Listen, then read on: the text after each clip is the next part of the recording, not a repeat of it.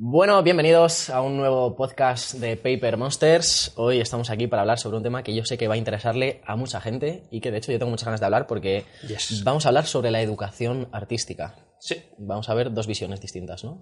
Sí, hemos pensado que, bueno, nosotros nos conocemos ya hace tiempo, ya nos hemos contado todo lo que nos teníamos que contar y, obviamente, podríamos hablar cada uno de nuestra experiencia, pero hemos pensado que sería mucho más divertido si nos vamos haciendo preguntas el uno al otro como si fuera una entrevista, preguntas que nos han estado haciendo durante años, ¿no? Desde que yo, desde que empecé en YouTube, me han preguntado, ¿dónde has estudiado? ¿Dónde estudiarías? Claro. Y demás. Entonces, vamos a hablar un poco sobre las dos, digamos, vertientes más conocidas a la hora de aprender a dibujar, que sería la Sí. educación tradicional, de estudiar cosas relacionadas con arte, ir a escuelas, eh, bellas artes y demás, que sería mi caso, y eh, aprender más de manera autodidacta, que sería, ¿Cómo sería el tuyo. que además son los polos opuestos, yo creo, ¿no? No hay dos formas más diferentes de aprender.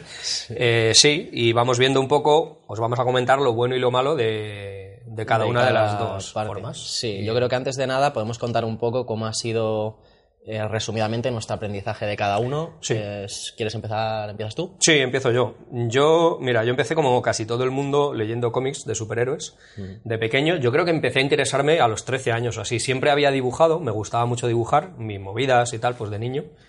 Pero empecé con los cómics y yo empecé con mucha fuerza queriendo ser dibujante de cómic. Y eso fue lo que me empujó a dibujar muchas, muchas horas al día. Eh, por mi cuenta. Y cuando digo por mi cuenta es por mi cuenta totalmente, porque antes ni existía internet, estamos hablando cuando yo tenía 13 años, que hace muchos, muchos años. No había internet, no había cursos online, no había cursos en vídeo siquiera, y era muy raro encontrar un libro de dibujo. Entonces, dibujabas en tu casa lo que te daba la gana. Básicamente copiando, que por cierto se aprende bastante copiando. Y yo he estado así hasta los eh, hasta hace muy poco tiempo, porque cuando YouTube empezó a poner tutoriales y había más acceso a ciertas cosas, pues simplemente yo ya sabía dibujar mal, con muchos vicios, con muchos fallos, con cosas muy mal aprendidas, pero ya dibujaba. Y de hecho ya trabajaba de forma profesional. Entonces, eh, como que no me interesaba seguir esa vía, error, porque últimamente, la verdad, en los últimos años sí es cierto que he intentado cambiar mi base de dibujo y tirar más por un, por un lado más tradicional. Cuando digo tradicional es de la escuela eh, realista y demás, Sí, clásica. ¿no? clásica. Y la verdad que me ha ayudado mucho y ahí supuso un, una... Ha habido varias etapas en mi vida en las que he notado mucho que mejoraba mi dibujo y una de las decisiones que tomé de formarme sabiendo ya dibujar y trabajando de forma profesional, formarme de una, con un aprendizaje más clásico, pues fue tal. Pero es que no hay mucho que decir, o sea, porque el camino autodidacta, entre comillas, aunque ya sé que Antonio García Villarán hizo un vídeo, ¿no? ¿Lo has visto ese vídeo? No lo he visto. Hizo un vídeo diciendo que en realidad nadie es autodidacta porque al final acabas aprendiendo de alguien, sí. a ver. sea quien sea. Sí, está- bueno, está autodidacta vamos a entender por alguien que no ha hecho cursos oficiales, que ha ido un poco por su cuenta.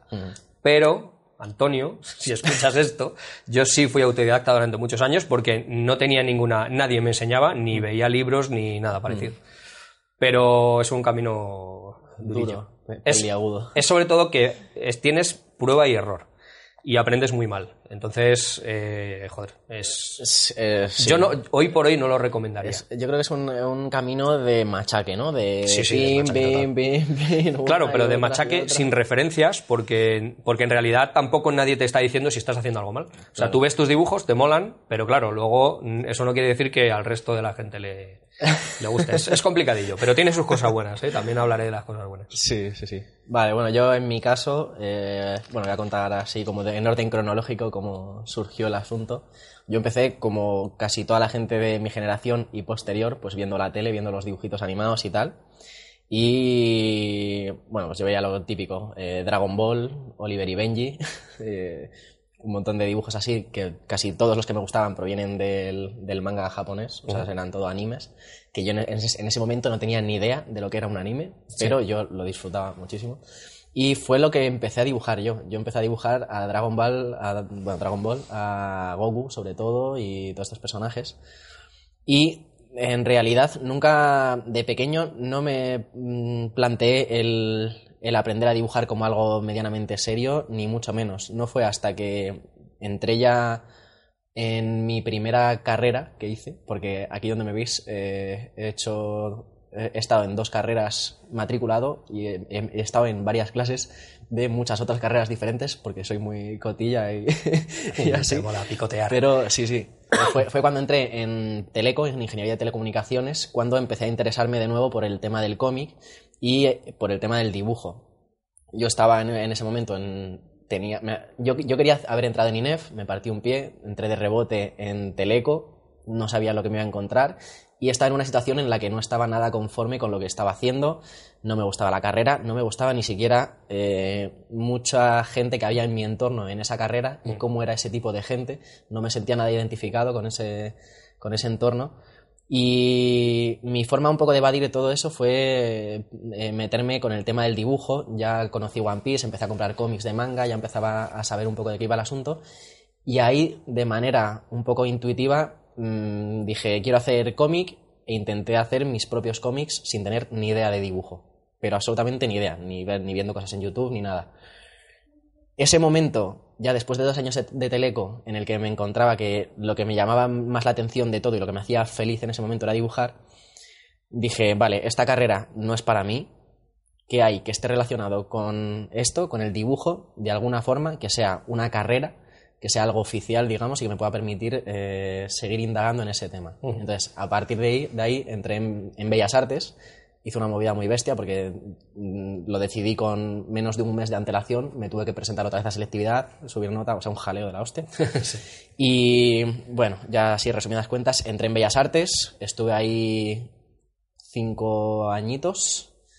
Eh, dentro de Bellas Artes empecé a, a meterme un poco a conocer lo que es el dibujo clásico y pues sobre todo lo que se ve en Bellas Artes, ¿no? Es, es carboncillo, pintura con óleo y luego otras ramas del arte, pues como sea la escultura, algo de fotografía y demás.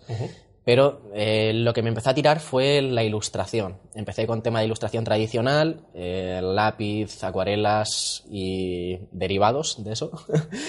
y poco a poco me fue interesando la ilustración digital. Dentro de Bellas Artes ya hice algún curso de ilustración digital, de concepar, diseño de personajes, entornos y demás en la escuela, voy a decir nombres, eh, Academia C10, con mi profe, que es la leche, que tenéis que ver su Instagram y sus cosas que hace porque es muy guay, que se llama Rodrigo Ayasera, un máquina. Eh, aprendí muchísimo en ese momento. Aparte de ese curso, una vez terminado Bellas Artes, eh, tuve la oportunidad de hacer una masterclass de, de una semana con Marta Nael, que para mí siempre ha sido un gran referente, y esto ya lo he dicho en mi canal en millones de ocasiones. Es una máquina y aprendí también un montón de, ella en ese momento. Y por último, he hecho. eh, hice un año completo de ilustración digital avanzado, se llama, que es el último año de ilustración digital en Aparte, por supuesto, de haber comprado un montón de cursos online de artistas super bestias, eh, de Ross Draws, por ejemplo, que le conocerá todo el mundo. Sí, claro. Y, y bueno, y al final de seguir aprendiendo online, eh, porque yo es que tengo como una obsesión con aprender continuamente Sí, sí. en temas de dibujo y en temas del universo, de todo. No voy a entrar en detalles, pero bueno, psicología, emprendimiento y marketing me flipa y todo lo que sea algo que pueda aprender que, que yo sienta que me aporta algo a, a mi vida, Para adentro, ¿no? a saco. Vale. Entonces, en tema artístico ha sido eso. Bellas Artes, escuelas privadas y cursos online varios. Vale, o sea que la formación de nada a la A formación todo. de, de todo. Todo lo que he pillado. Sí. sí, vale, pues empezamos. Es que a mí se me estaba ocurriendo una, una pregunta ahora según hablabas y es lo que se está preguntando todo el mundo que quiere hacer Bellas Artes. Ajá. ¿Para qué sirve Bellas Artes? Para o sea, es- eh, porque yo tengo que decir una cosa que la digo siempre, pero la gente me dice, "Eh, eres un arrogante. No, yo he trabajado como modelo, no como modelo de pasarela, a ver si lo entendéis, como modelo de Bellas Artes, que no hace falta ser ni guapo, ni alto, ni nada, solo estar quieto, así. Es eh, un trabajo como otro cualquiera. Y he trabajado durante muchos años. Yo he visto muchas generaciones de, de gente que pasa por Bellas Artes y he visto cómo cambia la carrera. Eso ya lo explicaré. No sé si da para otro vídeo o lo explicamos en este. Bueno, Pero el, hacer- el cambio ha sido brutal. Bestial. O sea, pero bestial de- En, Be- en Bellas Artes antes además había una prueba de acceso. Sí. Eh, antes era la escuela de San Fernando o algo por Sí, el sí, estilo, se se llamaba y tal. Y había unas pruebas durísimas, Durísimas, de acceso. sí. Sí, que la gente se preparaba mm, años para poder acceder y hacer la prueba. Sí. Pues había prueba de dibujo o de lo que fuera, de dibujo seguro. Y, y la gente no entraba, se quedaba fuera porque no tenía el Mucha, nivel suficiente. mucha gente. Yo solo he vivido además porque recuerdo que como modelo el, eh, los dos meses antes de las pruebas de acceso la gente se mataba por ir a las academias donde había modelo Claro. para dibujar eh, y era gente con un nivel muy, muy, muy bestia. Voy a decir resumidamente lo que es, porque mucha gente de otros países quizá Claro. tienen todavía esa prueba o no. La prueba de acceso era eh, una prueba que se hacía para ver si dabas el nivel suficiente como para que los profesores, a partir de lo que sabías, pudieran hacerte desarrollar como artista. ¿Vale? Con lo cual, que yo creo que es lógico. Eh, Luego, unas mentes muy lúcidas del gobierno, básicamente, que ya sabemos que son las personas más inteligentes del mundo y lo hacen todo muy bien, dijeron, si vas a aprender a dibujar, ¿para qué tienes que saber dibujar antes? Pues para que un profesor no empiece contigo desde cero. Yo estoy muy a favor de la prueba de acceso, ¿vale? Entonces, quitaron la prueba de acceso. Fue un fracaso total porque, obviamente, la gente ya empezaba con un retraso bestial y cuando acababan la carrera eran mucho peores dibujando y cuando digo mucho es mucho que la gente Sí. que había entrado con prueba de acceso. O sea, salían de la carrera dibujando menos que la gente que entraba. Que entraba, sí, sí, sí. Total, que la volvieron a poner, eh, jodieron a todo el mundo con estos cambios y luego decidieron que la volvían a quitar. Otra vez. Otra vez. Sí, sí. Y ahora está sin prueba de acceso. El problema, claro, es que si tú, ese pensamiento que puede ser lógico hasta cierto punto, eh, nadie en cuatro años que dura ahora la carrera aprende a dibujar bien. Si, si empiezas desde cero. O sea, no. Ni de coña. Pero eso no se piensa así. Es como si el equivalente, si un ingeniero le dijeran, bueno, eh, como vas a aprender ingeniería, pues ven desde cero. Y el profesor tuviera que enseñarle matemáticas, Matemáticas. física, pero matemáticas del 2 más 2, 4. Elementales, No, sí. tienes que llevar un cierto nivel. Sí, tal. sí, Entonces, una base, una eso ya mm, hizo que la carrera cayera en picado. Y eh, por ahí empezamos ya el tema de que prefiero meter a mi gato en la lavadora y grabarlo en vídeo que hacer un cuadro, porque como no sé dibujar, no quiero, no me da tiempo a aprender. Sí, hostia. Aparte ya de lo que han degenerado la carrera, que yo de eso tendría muchísimo que hablar. Sí, yo en, en tema de cómo ha ido cambiando, eh, yo me quedo, se me quedó grabado un día en el que en una clase de dibujo estábamos con, dibujando al modelo y al terminar la clase, eh, este, creo, creo que era una chica, no me acuerdo cuál modelo era, creo que era una chica, nos dijo, se paseaba viendo los dibujos y decía, se ponía caras de, bueno, pues, mm, eh", cara de no, no muy convencida. Y le preguntamos de a ver qué le parecía y qué opinaba y tal. Dice, bueno, es que ya estando nosotros en, en cuarto, creo, dice, es que los que estáis ahora en cuarto, es que antes la gente entraba en primero y dibujaba mucho mejor que los que ahora terminan y eh, que estáis ahora en cuarto. Sí, sí, es que dibujáis fatal. Mucho es que dibujáis muy mal. y nos lo decía, y es lo que decías tú antes, que es que la gente sale, sale ahora mismo peor que la gente que entraba antes. Mm. Y yo, ese momento de verdad se me quedó marcado. Y es, y es reflejo total y absoluto de lo que es Bellas Artes ahora mismo. Porque es lo que hemos dicho, la gente entra. O sea, antes en bachillerato la gente se decía que la gente iba a artes para, para tocarse las narices, básicamente, y no tener que estudiar. Pero es que ahora la gente parece que hace bellas artes para lo mismo. Que no es que Sí. la gente diga, no, es que tengo vocación por las artes y me interesa. tal". Tú es que entras en Bellas Artes y ves una cantidad de gente que le dan lo mismo las clases, eh, no trae los materiales, se pira, eh, contesta mal a todo el mundo, está... Parece que está ahí para pasar el rato. Y, y además dices, no, a lo mejor es que le interesa a lo mejor solamente la asignatura de dibujo. No, es que no le interesa nada. Sí, Es absolutamente que nada. No le interesa Sí, sí. absolutamente nada.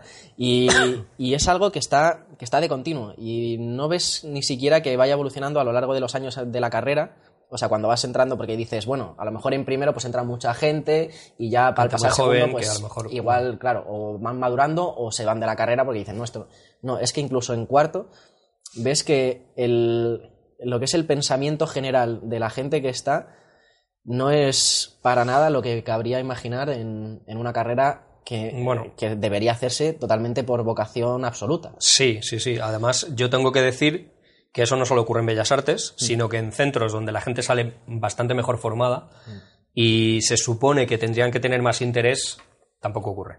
Mm. Y de hecho, yo hace unos días te lo comenté, estaba hablando con un profesor de una escuela, Eric, un tío súper majo, que da clases en la universidad y también en esta escuela, que es una escuela muy importante de Madrid, y decía que tenía la sensación de que la gente piensa que dibujar es como una app, que te instalas en el móvil, que tú dices, me he apuntado a un curso y me lo descargo y ya sé dibujar. Y ya está. Eh, buena noticia para los que os esforzáis dibujando, mala noticia para los que tengáis esa actitud. que- Yo eso lo he visto cambiar en, en general, pero no solo en, en todo. O sea, pasa en los gimnasios, pasa en las carreras de ingeniería, o sea, la gente cree que las cosas te las van a regalar por ser tú, Sí, por ser guay. sí.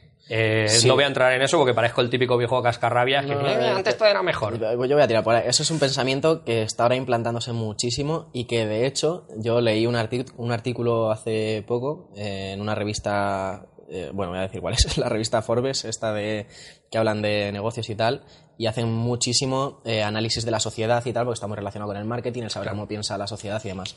y había un artículo que hablaba sobre los millennials, la generación Z y, bueno, pues generaciones antiguas, y hacía una comparativa de eh, una encuesta que hace, pues yo que sé, 50 años así, a las generaciones antiguas les hacían la pregunta de ¿crees que eres eh, una persona... a- la pregunta concreta creo que era, ¿eres una persona a la cual merecería la pena escribir su biografía? ¿Merecería la pena escribir y hablar sobre él? Sí. Y eh, hace 50 años pues había un 8% o un 12% que decía que sí. La- esa pregunta la hacen ahora y hay, no sé si era un 70% de personas. No, era, era más de un 80. o más de un Era 80 un que decía que sí y es como Sí, todo el mundo es cree que es nos, especial. nos creemos que somos súper especiales nos creemos que eh, tenemos que tenerlo todo simplemente por haber nacido y por ser mm, quien somos y ya está que lo queremos todo sin esfuerzo. Y yo eso es algo en lo que hago mucho hincapié y de hecho uno de los vídeos más vistos en mi canal de los últimos meses habla de eso de de que hay que currarse las cosas, de que las cosas no son regaladas y sobre todo en una disciplina como es el dibujo o como podría ser la música o cualquier sí, otra es equivalente en cualquier o otra- deporte. O sea, Sí, además es que es- yo creo que es algo general y creo que nos estamos alejando un poquito del tema. Muchísimo. Más que nada porque es un tema interesante Sí, sí, sí. y que a mucha gente le interesará decir qué actitud tienes que tener si quieres llegar a vivir del dibujo. Mm. Porque hay que tener una actitud muy luchadora y la gente piensa que esto es nada, te pones tu gorra de artista y tu fular de artista y ya eres ya la- las- que en muchos casos tristemente es así. Pero bueno eh, yo creo que esto da para vídeo. Da para da, vídeo, da da para, bueno no vídeo, da para podcast muy largo podcast, para varios sí, de hecho. sí, sí. así que lo podemos aparcar un poco porque me parece un tema súper interesante sí, sí, sí. que retomar de una forma más profunda Más, estaría, estaría muy guay.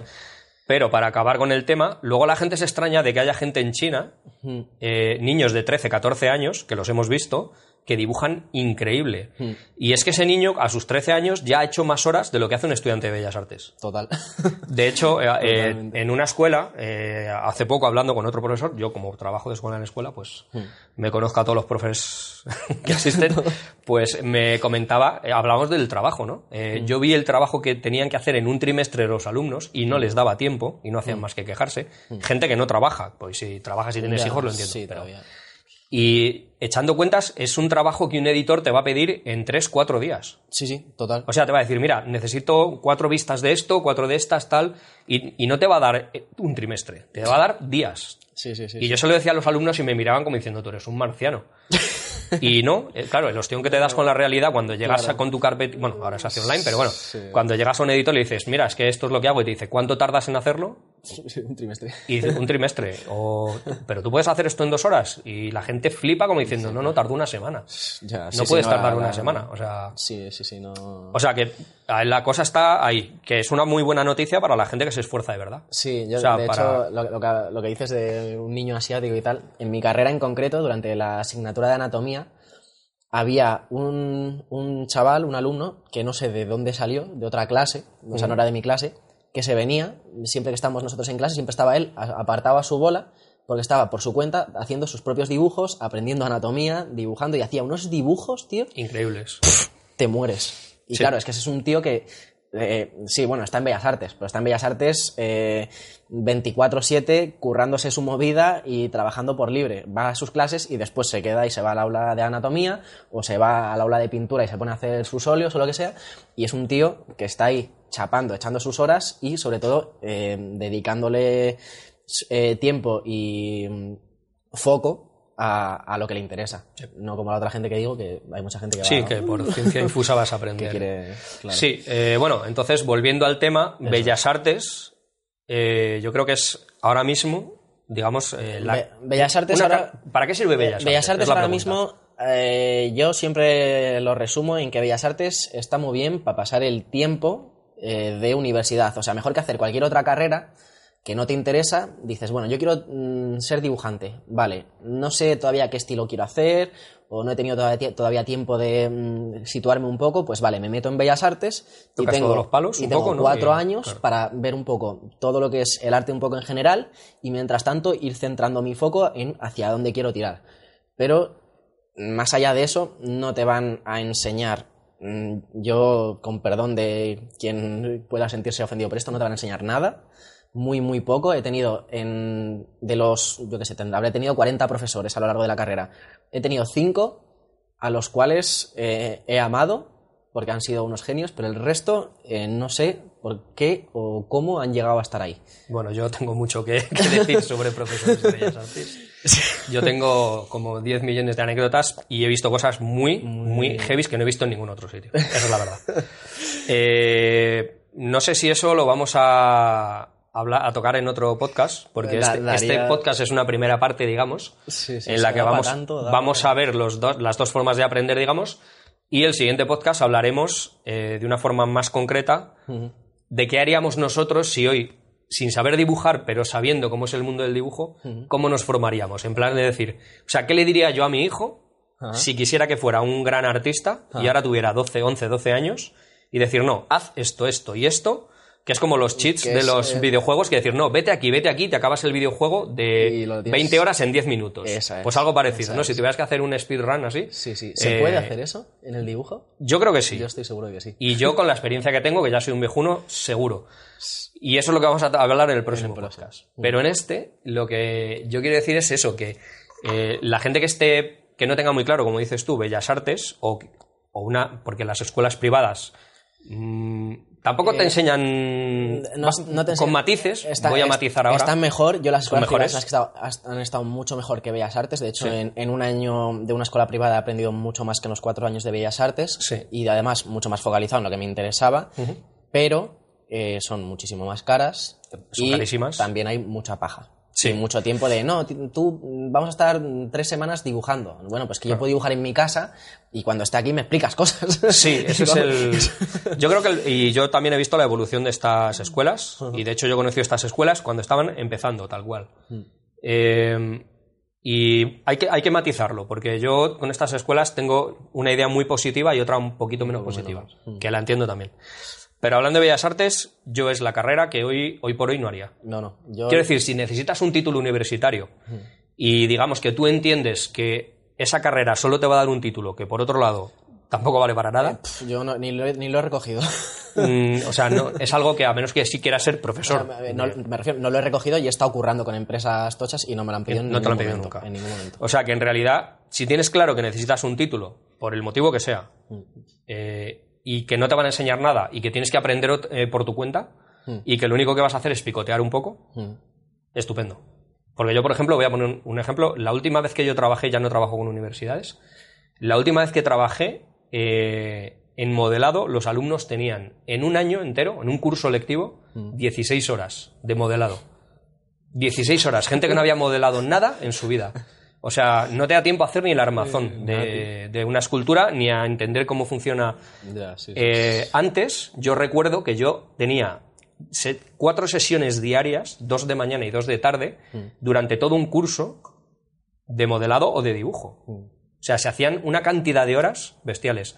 Y hoy se hacen 16 horas durante un curso. O sea, eh, no vas a aprender absolutamente nada, ni te va a dar tiempo a entender si te gusta o no. Porque te vas a enfrentar a una cosa nueva que no. Eh, con lo cual, hay bellas artes. Yo, para mí, cogea mucho. Por no hablar del nivel de los profesores, que los hay súper buenos, Sí, pero en general eh, ha caído en picado. sí, no, y el problema también es que hay profesores eh, muy buenos artísticamente, pero que están ahí para pues, pa ganarse su pasta sin hacer ni el huevo y no, su último propósito es que aprendas. Sí, y de, de hecho yo hay profesores que he flipado del el grado de implicación que tienen y, y lo que saben y cómo se preocupan por los alumnos y cómo invierten tiempo que no deberían invertir en que los alumnos salgan mejor y son minoría. Y luego yo puedo decir, o sea, podría decir nombres, yo he visto profesores que durante, no sé, ya llevo un montón de años, yo empecé a trabajar de modelo como con, con 19 años, o sea, llevo 26 años viendo profesores y hay algunos que no los he visto trabajar ni una sola vez. Y lo puedo decir con, pero vamos, con nombres Sí, y sí, apellidos. sí, sí, sí. Que llegan a clase, se meten en Facebook, salen de clase y lo más que les he visto hacer es decir, esto está mal, esto está mal, esto está mal. Sin decirte ni por qué ni cómo arreglarlo. Porque tampoco saben ni Sí, por qué ni cómo o sea, arreglarlo. ni- O sea, he visto, yo he visto cosas, un- si hago un vídeo de cosas que he visto en Bellas Artes, iba a flipar todo el mundo. Pero bueno, uf, yo, Eh. Yo igual hago un vídeo. en resumen, la pregunta que yo te hacía es, ¿tú harías Bellas Artes de nuevo? Eh, yo eh, me lo pensaría mucho. O sea, yo haría Bellas Artes en un caso muy concreto. Ahora mismo no. O sea, ahora mismo en la situación en la que estoy ni de coña, me- ni me lo planteo. Y si tuviera, si volviera al pasado y tal, pues, a ver, viendo hacia dónde está derivando mi, mi forma, mi, mi vida en general, no sé hacia dónde habría ido mi vida si hubiese estudiado otra cosa. Que habría aprendido mucho más si hubiese hecho otra cosa que no Bellas Artes, seguro. Habría aprendido menos es imposible, ¿no? Ya te tendría menos que, es muy, muy, te muy tendría que ir quitando recuerdos de la infancia. Totalmente. Entonces, eh, yo en mi caso no, no tengo ni idea. No tengo ni idea. Yo no recomendaría Bellas Artes. Yo no- no lo- particularmente. no lo recomiendo si a menos que si necesites si título universitario Claro. y no quieras hacer si, otra cosa. Si claro. tienes claro lo que quieres hacer, o sea, si quieres hacer ilustración, no hagas bellas artes. Sí. Si quieres hacer, yo qué sé, cualquier otra movida, animación, cualquier cosa relacionada con el arte, que tengas claro lo que es, eh, tienes un montón de cursos privados o incluso a nivel online que Hmm. puedes eh, aprender 100 veces más en muchísimo menos tiempo que en bellas artes. Es más, eh, yo ahora no sé cómo está, pero yo en una carrera de arquitectura hacían cursos intensivos en verano de dos tres meses en arquitectura, que era un que se trabaja también mucho con modelo de dibujo en natural y tal. De hecho, más horas que en Bellas Artes, aunque la asignatura es optativa, pero hacen más horas lectivas que en Bellas Artes. Mm. Y la gente aprende más en ese verano. En, sí. en una carrera de arquitectura en la que te enseñan a dibujar muy bien, por cierto, que en toda la carrera de Bellas Artes. Solo Mm. Sí, lo digo. total. Y eso lo puede hacer cualquiera. Puedes acceder simplemente porque Mm. eh, además el precio es bastante está bastante bien. Mm. Entonces, eh, te preguntaba eso. Yo Bellas Artes ahora mismo yo no lo veo como una opción, Yo no, sinceramente. no lo veo como la mejor opción, ni de coña. Eh, Vale, tema autodidacta. Autodidacta, que ¿Cómo es o sea, autodidacta? Porque tú en algún momento ya empezaste a tener una serie de referencias que, que empezabas ya... Porque empezaste con los cómics, has dicho, cómics americanos, sí. y a, co- a copiar los dibujitos de los cómics. a copiar literalmente. Cosa- yo, yo empecé a dibujar cosas de manga también. Yo creo que la mayoría de la gente empieza con ese- Me copiaba cómics enteros. Sí. En plan, voy a aprender las poses, voy a aprender tal. Aprendí lo que era el embloque, más o menos, y todo este tema de figuras simplificadas. Y me fusilaba cómics enteros, copiándolo así Copiando. con formas a toda, a toda Sí. pastilla.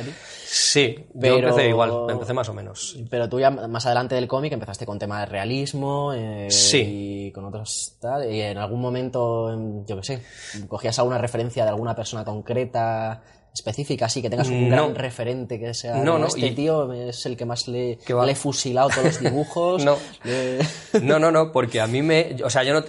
Es una de las preguntas que me hacen mucho y me da entre rabia y vergüenza, ¿no? Es decir, ¿y quién es el dibujante que más te gusta? O en qué. Hace poco me decían, ¿y qué pintores te. en, en te has basado? Y yo no me he basado en nadie. O sea, yo he visto cosas que me interesan mucho, pero tampoco hay nadie que me. Sí, me- he flipado mucho con determinadas obras.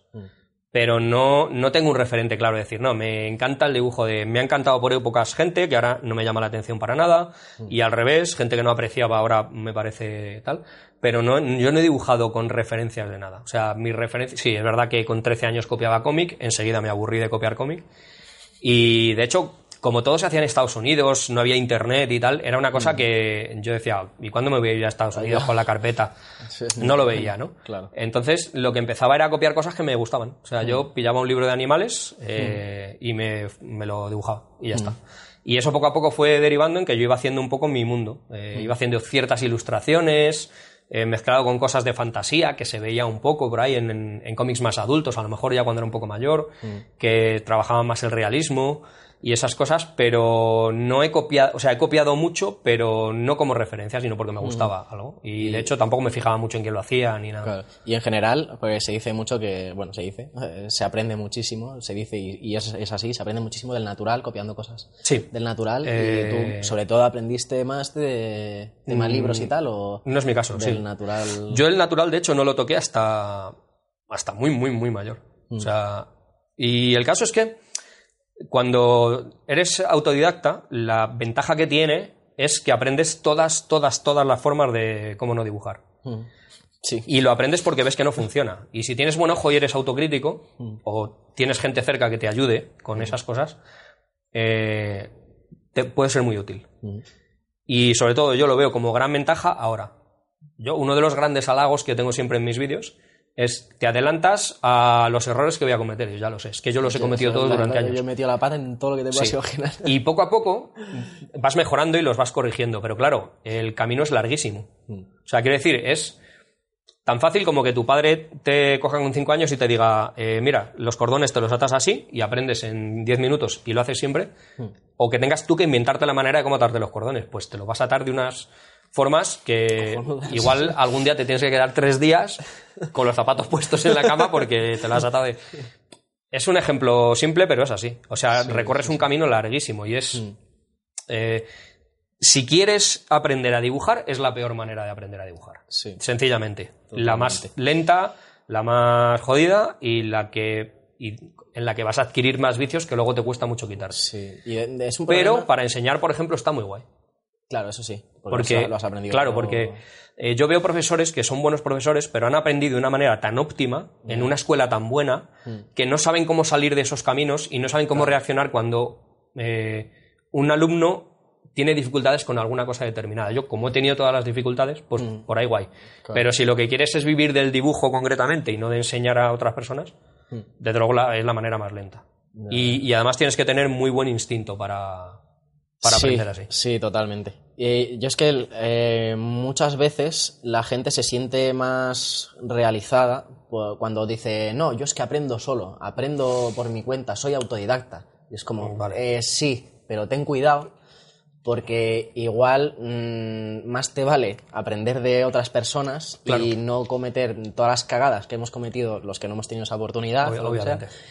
Y eh, no, no liarla en vez de decir no, porque yo ese, pero al final yo creo que es ego, en realidad, ¿no? Es- sí, No, es- yo aprendo es- solo, ego, yo sí, aprendo solo sí. y creo que es algo que está muy presente en muchas ocasiones y que puede ser una un tope que, es- que esté ahí, que te esté frenando. Claro, es que además eh, tendríamos que ver lo que es ser autodidacta cuando yo tenía 13 años, sin ningún tipo de ayuda por ningún lado, porque además ahora tú vas, eh, te metes en Google, buscas escuelas de dibujo y hay miles. Antes no había. O sea, antes Sí, sí. En, en la- en una ciudad como Madrid había un puñado de escuelas y te costaba y la gente tenía que ir eh, desde los pueblos y tal. Ahora tienes una escuela a mano muy cerca. Y autodidacta, si eres autodidacta y has aprendido viendo vídeos de YouTube, no eres autodidacta. Claro. Has aprendido viendo vídeos de YouTube, que es muy válido y yo ahora mismo lo consideraría. Sí, sí, sí. Pero claro, eh, no es ser autodidacta como antes. Ya no se puede volver atrás. Ya no va a haber un autodidacta como fui yo. Que, si- que solo tienes los cómics que te compras una vez al mes para copiarlos porque no tienes dinero. Eh, Sí, eso ya ha desaparecido. Absoluta. Bueno, a menos que viva, yo que sé, sí bueno. en una isla de algún sitio que no tenga comunicaciones. Pero eso, como ya no te puedes plantear volver a ser así, pues no tiene sentido tampoco hablar. Claro. Pero claro, ese es un camino que yo no elegiría nunca. Yo, por ejemplo, yo cuando poso y veo cómo explican los profesores y cómo aprenden los alumnos, eh, y lo que dices, eh, yo le cuento a la gente que ha aprendido por mi cuenta y dicen, joder, qué mérito. Digo, no.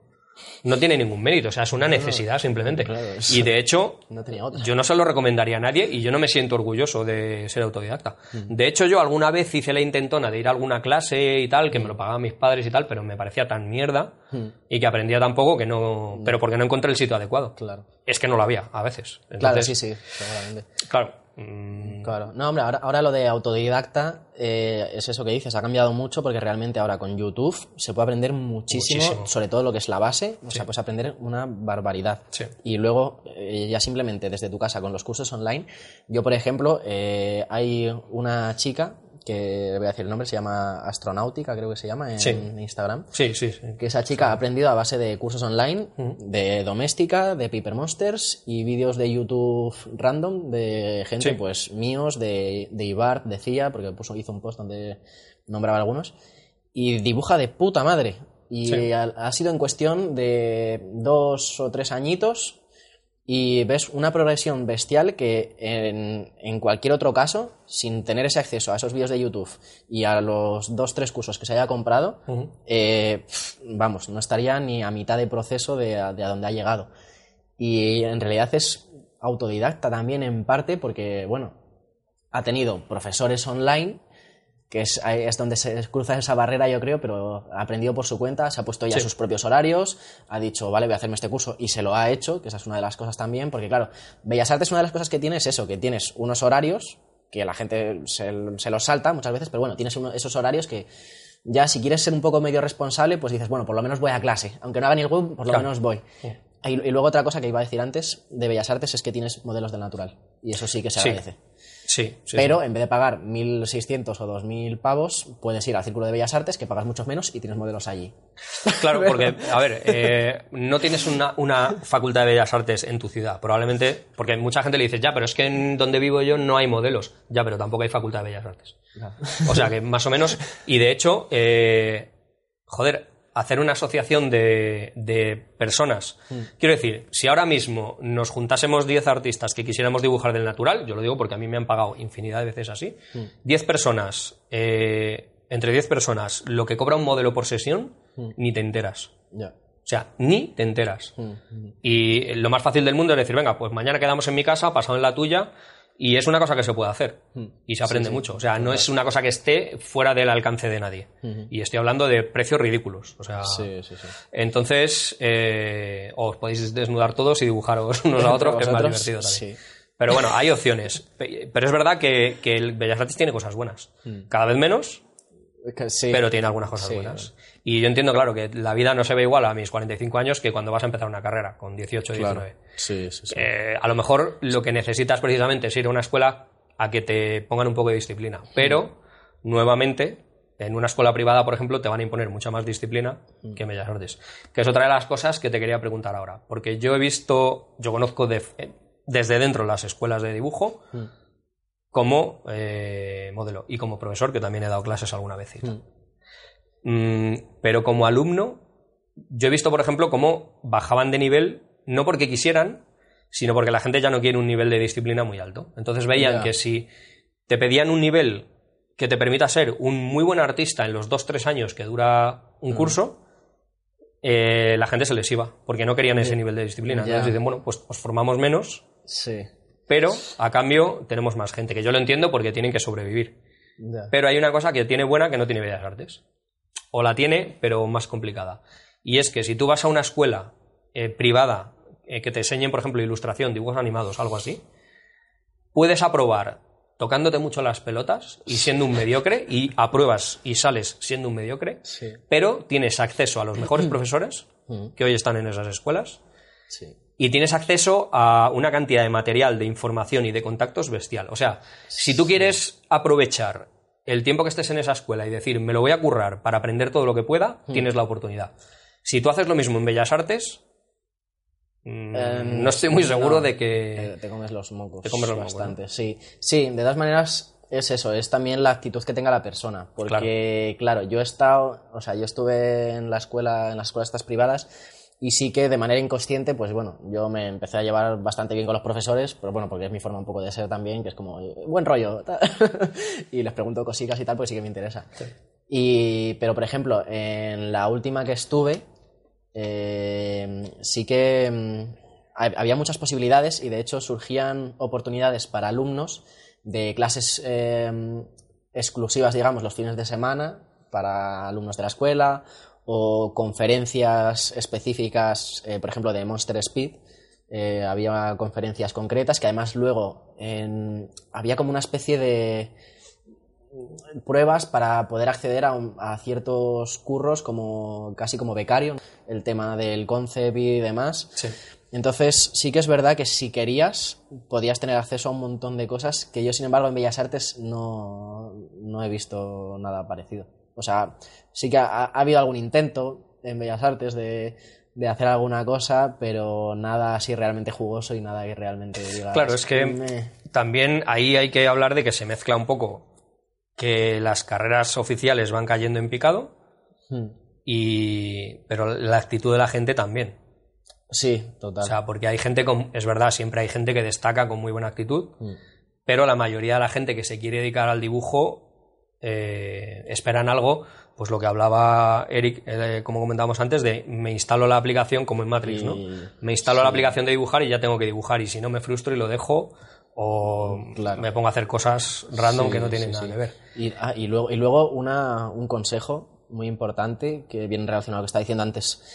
Eh, muchas veces eh, la limitación que tienes para progresar en el dibujo no es a nivel de habilidad, sino a nivel De actitud. de actitud y psicológico de decir, tienes la oportunidad, por ejemplo en el beer working, de conocer a un montón de peña en caso de que te interese, eh, tienes todo a tu favor y simplemente no hablas con la gente o no tomas, no coges esas oportunidades por miedo, por inseguridad o lo que sea. En la escuela esta, donde surgían ciertas oportunidades también para empezar a meterse en el mundillo, mucha gente ni siquiera se presentaba porque era como, nada, si es que no me van a coger, nada, si es que soy un mierdas, nada, si es que, tío, te están dando la oportunidad, eh, haz lo que sea para intentarlo. Aunque tú sepas ya de antemano, aunque te hayan dicho que no te van a coger, inténtalo, tío. Manda tu portfolio, haz lo que sea, preséntate, pero hazlo, porque eh, ya os digo que muchas veces el- la actitud es el 90%. De, Yo diría que en esto sí.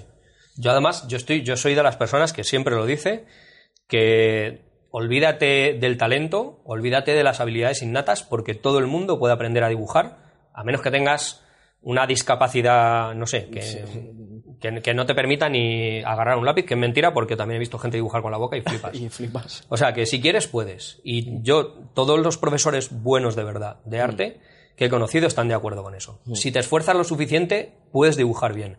Que seas un Kinyungi, pues a lo mejor no. Pero, quiero decir, hay escalas, obviamente. Sí, está claro. Y, pero es como decir caminar. Pues a lo mejor no eres el- la persona que bata el récord de los 100 metros lisos, pero puedes caminar y puedes correr, a menos que algo físico te lo impida. O sea, todo el mundo puede hacerlo. Y dibujar lo puede hacer todo el mundo.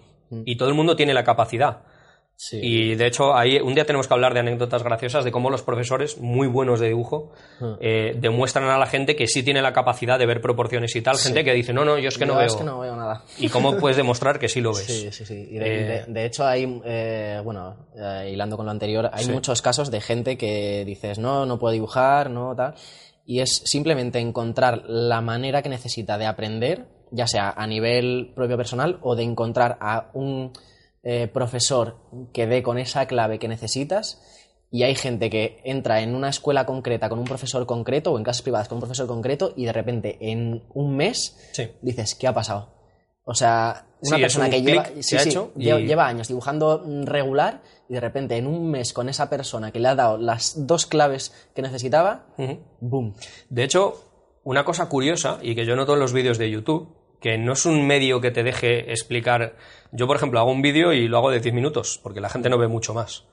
Eh, si yo no, sería capaz, eh, por ejemplo, el último vídeo de tutorial que hice de anatomía, que era de manos, que yo creo que dura 15 minutos o 20 minutos, no me acuerdo, es bastante largo, y ya me pareció larguísimo, eterno. Y yo una clase de anatomía de manos mm, no tardo menos de dos horas en explicarla. Ni de coña. Pero hay veces que la gente te dice, por fin lo he entendido. Es un comentario muy, muy recurrente en YouTube. Sí, sí, y es, simplemente porque has encontrado la manera de que esa persona no lo entienda porque ya lo entendía, sin saberlo. Se convenza de que puede hacerlo. Es tan simple como eso. Yo tengo una teoría. Todos aprendemos a caminar porque lo hacemos de bebés. Cuando tienes un año. Y ahí no sabes que no puedes hacer algo. Tú todo lo que creas que puedes hacer lo, lo intentas hacer. Luego no puedes, pero lo vuelves a intentar. O sea, los niños son cabezones al máximo. sí. Si tuviéramos que aprender a caminar a los 15 años, el 90% de la gente iba en silla de ruedas. Estoy seguro. Sí, sí, sin duda. Porque yo, por ejemplo, cuando hablo del agarre, yo tengo que engañar a la gente para que agarre el lápiz eh, de forma inversa cuando haces un dibujo grande, en lugar de cómo se escribe, ¿vale? Que, por cierto, en el último curso de Paper Monster lo explicamos. Eh, la gente no quiere agarrar el lápiz así y yo he visto explicárselo a alumnos de cuarto de carrera, de tercero, porque en cuarto ya no hay modelo, de tercero, que llevan muchos años dibujando. Y les explicas cómo tienen que agarrar correctamente el lápiz, cosa que no ha hecho su profesor, porque tampoco lo sabe. lo prueban literalmente, literalmente 10 segundos y dicen, no me apaño. No puedo. 10 segundos. Sí, sí, sí. ¿Tú qué has aprendido a hacer en Pero 10 vamos segundos en tu vida? O sea, si hasta para masticar mm, tuviste que estar un montón de tiempo haciéndolo mal y se te caía la comida por fuera y yo qué sé. Agarran el lápiz, hacen así y dicen, no, es que no me apaño. no. Pero ¿cómo no me apaño? O sea, si yo fuera tu profesor, te daba con un palo en, en la espalda, ¿sabes? Eso ya se ha perdido, lástima. Es una pena. Se, aprend- se aprendía mucho así, la verdad. No, pero es verdad, la gente se rinde enseguida Sí, sí, y sí, simplemente porque no quieren cambiar las cosas. Y sin embargo, cuando convences a esa persona de alguna manera de que así eh, va a ir mejor, si les convences lo suficiente como para que inviertan un poco de tiempo en eso, todo cambia. Esa es la diferencia. Sí, sí, y además es, eh, bueno, lo que, lo que decíamos, que muchas veces es simplemente hacer, dar con ese clic que te cambia todo y de repente las cosas empiezan a funcionar. Y es que yo creo que en el dibujo muchas veces es así. Y bueno, yo en mi caso por lo menos ha sido así. A lo largo del recorrido que, que ha sido mi aprendizaje en el dibujo, he tenido ciertos clics que han supuesto un salto Total. bestial Sí, sí. en mis dibujos y en la forma de entender cómo- lo que es la ilustración, lo que es la imagen en general y, y el, y el por qué funciona una cosa, por qué no, y por qué no me estaba funcionando lo que estaba haciendo, que es como, ah, por eso esto no era así, ah, por eso esto otro. Y era un pequeño detalle que en un momento hace un clic, es como un salto de eso, Sí, llave, encaja y- es, eh, y es que eso lo puedes encontrar en cualquier, en cualquier lado. Y de hecho yo a la gente muchas veces se lo digo que eh, yo, por ejemplo, cuando me compro un curso online, digo, vale, sé que me van a contar 30.000 cosas que ya sé, Que ya sabes. pero es que con que haya una sola cosa que me genere ese clic, ya merece la pena. Sí, sí. Y de hecho, mira, yo tengo un. Ahora es amigo, empezó siendo seguidor en YouTube y, y cliente, porque compraba mis cursos y tal. Me ha apoyado siempre. Y es un. Gaby, es un chaval que, bueno, ya nos hemos conocido, ya somos buenos amigos. Y él tiene la teoría, y de hecho, tú has visto el progreso que. ha- de no dibujar nada en. No sé cuánto lleva, no lleva dos años, yo creo, dibujando. Y ha tenido un progreso bestial, bestial. Y tiene dos teorías. La primera es de pico y pala, y todo lo aplica en su vida. Dice, yo cuando empiezo a hacer una cosa, la hago a muerte. Obviamente, pues eso, en dos años ha aprendido a dibujar A cojonudamente. No sé si dos años o menos. Es la... Un día le tenemos que traer a... Sí, sí, sí. Le tenemos que eh, poner como ejemplo de lo que hay que hacer. Y él, joder, eh, está yendo a clases con uno de los mejores profesores que yo conozco, que es Diego Catalán, que tiene un curso en doméstica además de retrato bestia, cojonudo. sí, sí. Es una bestia ese tío enseñando. O sea, yo puedo decir que es el mejor profesor que conozco, sin dudas. Y, este tío eh, está yendo a clases con él, ahora yo voy a hacer un curso de retrato y me dice, oye, pues yo voy a tu curso de retrato. Y me da ganas de decirle, si tienes a Diego y está yendo todas las semanas a clase de Diego, ¿para qué necesitas ir a un intensivo conmigo? Que es... Y me dice, no, es que yo siempre aprendo algo. Y él se- tiene comprados un montón de cursos y además le gusta mucho el retrato, todo es de retrato. Y yo se lo digo de coña, digo, ¿coleccionas cursos o porque te cuentan lo mismo? Y dice, no, no, siempre hay alguna cosita ¿Alguna cosa? que aprendo que merece la pena haber pagado. Sí, sí, sí. Y así como no vas a aprender. Claro, O sea, tío. es imposible no, Sí. no aprender, ¿no? Claro, al final, actitud, tío, lo que decíamos. Es la actitud. es, Luego cuando le llegas a la gente y dices, no, esto lo tienes que hacer así. Uh, es que es muy difícil. Ya, ya sé que es difícil, claro. Si, no, si fuera fácil, lo haría todo el mundo, obviamente. Pero no recibes latigazos. Quiero decir, lo peor que te puede pasar cuando haces un dibujo es que te salga mal. Claro. Entonces, eh, pensándolo así, Mm. te arriesgas, estropeas dibujos y haces las cosas. Si tienes pánico a estropear un dibujo o no haces las cosas porque por si te equivocas, ¿y ¿cuáles son? Tú piensas las consecuencias. Mm. O sea, si te equivocas conduciendo te puedes matar. Si te equivocas tomándote una medicina también, pero si te equivocas dibujando te ha salido mal un dibujo. O sea, ¿qué consecuencias tiene? ¿Que tu ego sufre? Pues deja tu ego al lado Claro. y asimila que vas a aprender equivocándote. Y ya está. ¿no? Total. Eso es. Sí, sí, total. Y ya entendiendo eso, que muchas veces es cuando convences a... Joder, yo cuando les enseño dibujos mierdas que he hecho, digo, es que yo para hacer un dibujo bien, hago 40 mal. Sí, sí. Y no me salen, porque... Pero es que ¿a quién le salen? A nadie, a Kim Jong-gi. Sí. Olvidaos de Kim Jong-gi. Ese tío es Dios y ya está. No tiene un nivel que nadie puede alcanzar. Pero Total. hay que, sobre todo es eso, en un sitio que te motiven y ya está. Sí, sí, sí. Es- Bueno, Eh, te voy a hacer una última pregunta. Vale. Que no sé cuánto tiempo llevamos. Igual Fua. llevamos 20 minutos, que llevamos 3 horas. son tres horas, yo creo. hemos, hemos perdido la noción del tiempo. Una última pregunta, de, porque yo, mm, digamos que es muy difuso como he aprendido, ¿no? Ah. De, de vez en cuando he aprendido mucho, por ejemplo, escuchando a los profesores explicar sin ver lo que estaban explicando. Eh, simplemente Sí, escuchándoles en consejos que dan, he aprendido mucho siendo Sí. modelo, sin, es lo que te digo, ¿eh? sin, Sin ver lo que estaban dibujando. que- O sea, Mm. como- solo con lo que estaban explicando ya aprendía. Mm. Eh, pero, ¿dónde has aprendido tú más? ¿O con qué has aprendido tú más? Eh, ¿Carreras, cursos eh, presenciales, cursos online? ¿O por tu cuenta sabiendo dónde buscar la información? Yo he aprendido mucho por machaque, por machaque propio, o sea, lo que sería casi autodidacta, Sí, bueno, eso... eh, a lo bestia, porque Claro, eso es- yo he aprendido mucho, bueno, de compañeros he aprendido ciertos puntos, he tenido ciertos clics de esos, que ha sido como, hostia, esto es una de, las, de esas claves, y me ha ayudado a buscar eh, por mi cuenta esos- esa información. Pero casi todo lo que he aprendido yo ha sido por observación a lo bestia y dentro de esa observación encajando em, ciertos conceptos que empezaban a llegar a mí de, pues, de momentos pues de cosas sueltas. O sea, yo nunca he tenido a nadie que me haya explicado la luz es así, así y así, existen estas partes, puedes aplicarlo así y tal. No, yo de repente me llegaba un concepto suelto y digo, ostras, esto, esto es por la luz, esto es tal. Sí, y vas... ¿Cómo vas- puedo de encajarlo- puzzle que te cómo puedo encajarlo en mis dibujos? Vale. Y seguía así peleándome y de repente pues llegaba otra cosa. Pero yo, por ejemplo, sí que he pasado horas y horas y horas mirando ilustraciones de otra gente Sí. y tratando de entender qué Cómo es lo que piensa esa persona Claro. a medida que va creando el dibujo.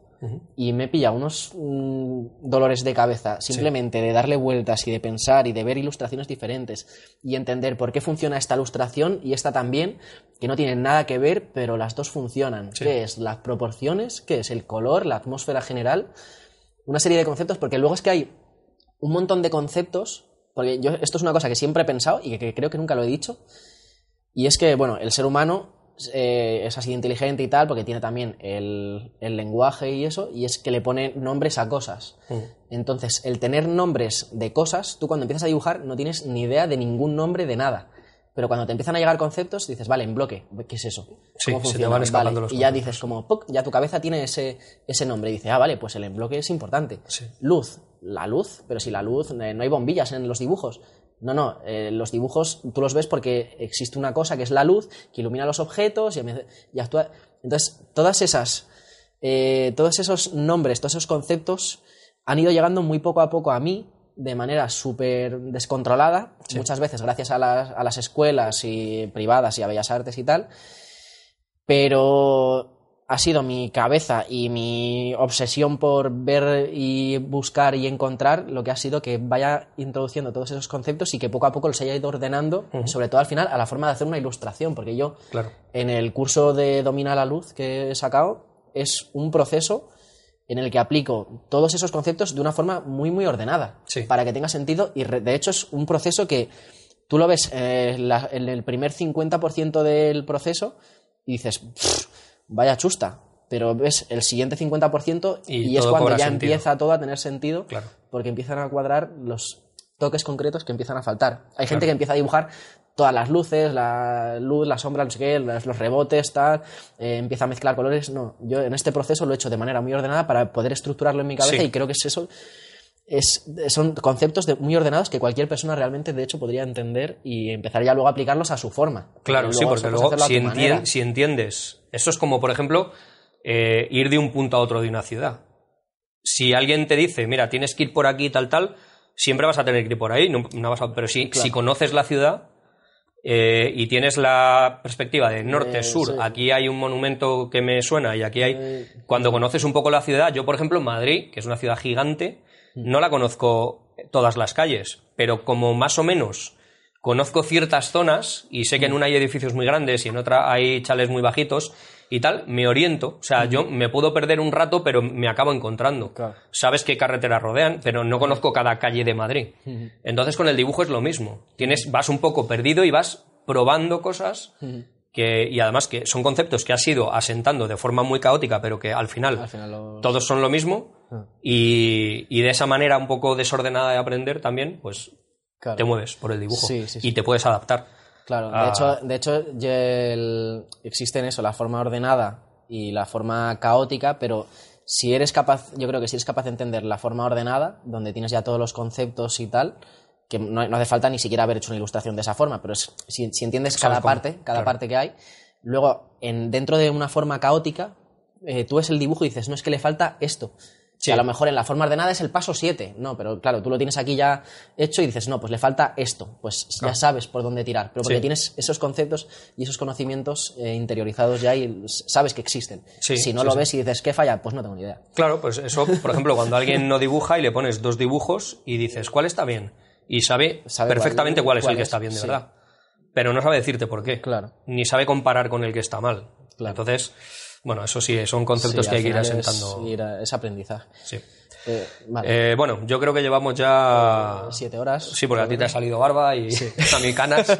Así que vamos a ir cortando ya este podcast. Eh, Eh, muy bien, ha estado interesante. ¿eh? Está Me- interesante, me ha gustado, gustado. me ha gustado. sí. Venga, Va, pues- ya sabéis, nos dejáis en comentarios qué hay que decir en los podcasts. Ya, es que Ya estoy un poco liado con todas las cosas que he manejado. Nada, comentar, eso Comentar, siempre, que nos siempre. encanta leeros. Dando likes, querernos. Likes, estrellitas o corazones. Lo que haya, sí, cosas. Y, Y bueno. ya está, y que nos vemos en el vemos próximo podcast. Y que eh, paséis por la web, que tenemos cosas muy interesantes. Y a darle caña ahí, hombre, el corazón y A dibujar energía. a saco, claro que sí. Venga, nos vemos en el próximo podcast. Chao. Chao.